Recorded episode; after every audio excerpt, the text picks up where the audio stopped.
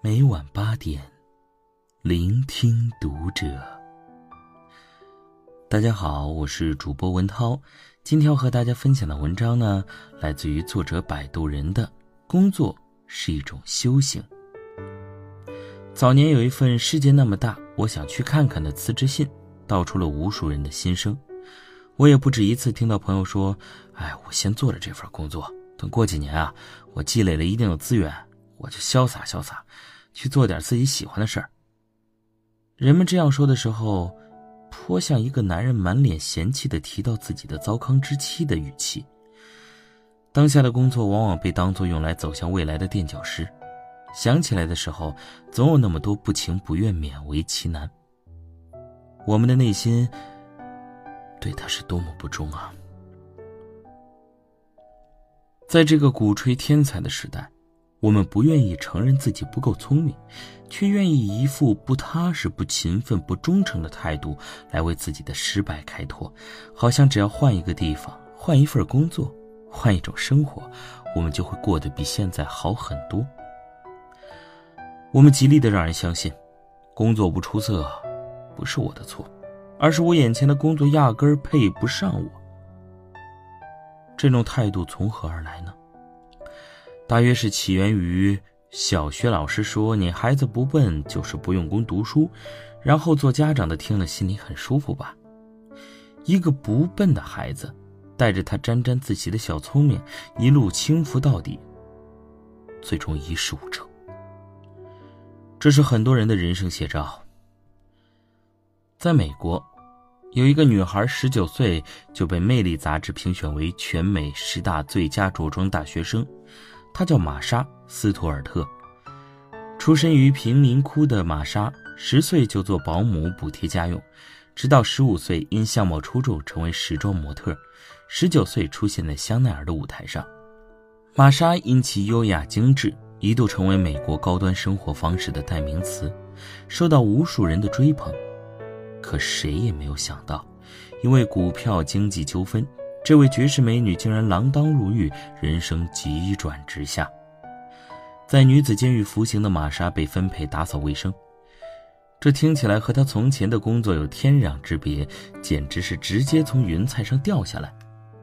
然而玛莎对这份工作毫不懈怠，她拿出做明星的劲头，做了一名清洁工。在监狱里，无论原来怎样脏乱差的地方，只要经他清理，都会变得一尘不染。他清理的，不仅是地板，还有自己的心。当他出狱的时候，人们看到玛莎的腰杆依然笔直，笑容依然灿烂。这是一个忠于工作的人应有的坦然。工作是一种修行，这是日本稻盛和夫在他的著作《活法》中的主要观点。他说：“人哪里需要远离凡尘？”工作场所就是修炼精神的最佳场所，工作本身就是一种修行。只要每天努力工作，培养崇高的人格，美好人生也将唾手可得。无独有偶，日本实业家铃木正三说：“工作坊就是道场。”基于对禅宗智慧的深刻体会，他希望人们能够吸取禅宗的智慧，把劳动。看作是人性的自然流露和提升精神境界的需求，在工作中锻炼自己的能力，磨练自己的心性，借助劳动来证悟自身的价值，并通过工作使自己的思想境界得到升华。他们所说的都是一种在日本备受推崇的工匠精神。乍听“工匠”一词，有人觉得它专指一种机械重复的工作者。其实，工匠精神有着更深远的意思，它代表着一个人对工作执着、忠诚、精益求精的精神。其实，这种精神我们不必去向日本学习，翻一翻文史书，我们会看到屠夫庖丁怎样游刃有余地杀牛，驼背老人怎样用那些竹竿告诉孔子。粘补知了的诀窍，也会看到卖油翁怎样的让油从钱眼里穿过，而不见出一滴。原来，早在瑞士手表和日本马桶之前，中国是工匠精神的发源地。曾经，对于工匠精神，我们也是津津乐道的。所谓工匠精神，就是尊重你手中的工作，并把它做到极致。把一件小事儿做到极致，平凡的你将变得不平凡。有个河南的小伙子，高考落榜了，只好去做一个打工仔。好几年都一事无成，他对人生没有很宏伟的计划，也没有什么出色的技能，就是喜欢做点面食。于是他就去学习做面食，到专业学校拜师学艺。无论别人怎么说，他只管埋头把自己的工作做好。一年下来，他已经将手中的面团玩到出神入化，可以双手双管齐下，同时擀出十二张饺子皮儿。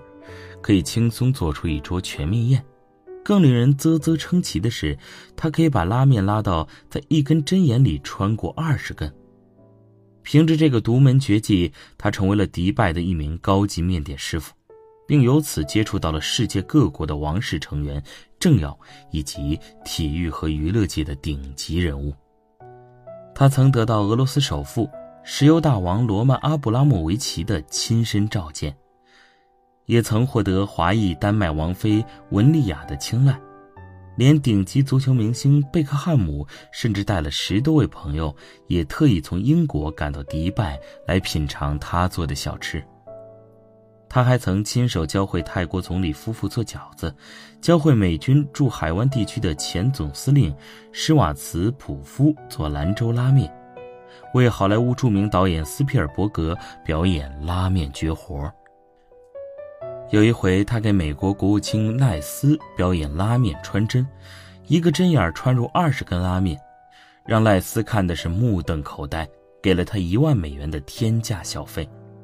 他，就是冯三丰，他用实际行动告诉我们：工作没有高低贵贱，只要你认真对待，它就是你的修行所在。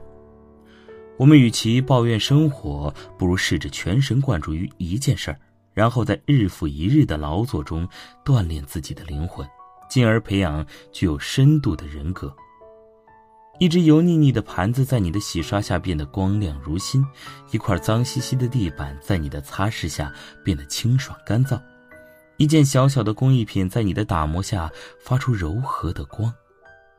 这些，都是你的功德。工作是一种修行。你对待工作的态度会实实在在影响你的人格和气质。长久的做下来，没有一份工作不是枯燥的。然而，有些人退了休还抱怨不止，一脸的疲惫不堪；而另一些则表现的精神十足，意犹未尽。这是因为他们在同样的工作中走向了不同的人生境界。不要总打算用业余的时间来发展兴趣、休闲娱乐。不要把工作当成一件不得不去做的事情，把眼前的小事做好，是对自己，也是对生活的一种忠诚。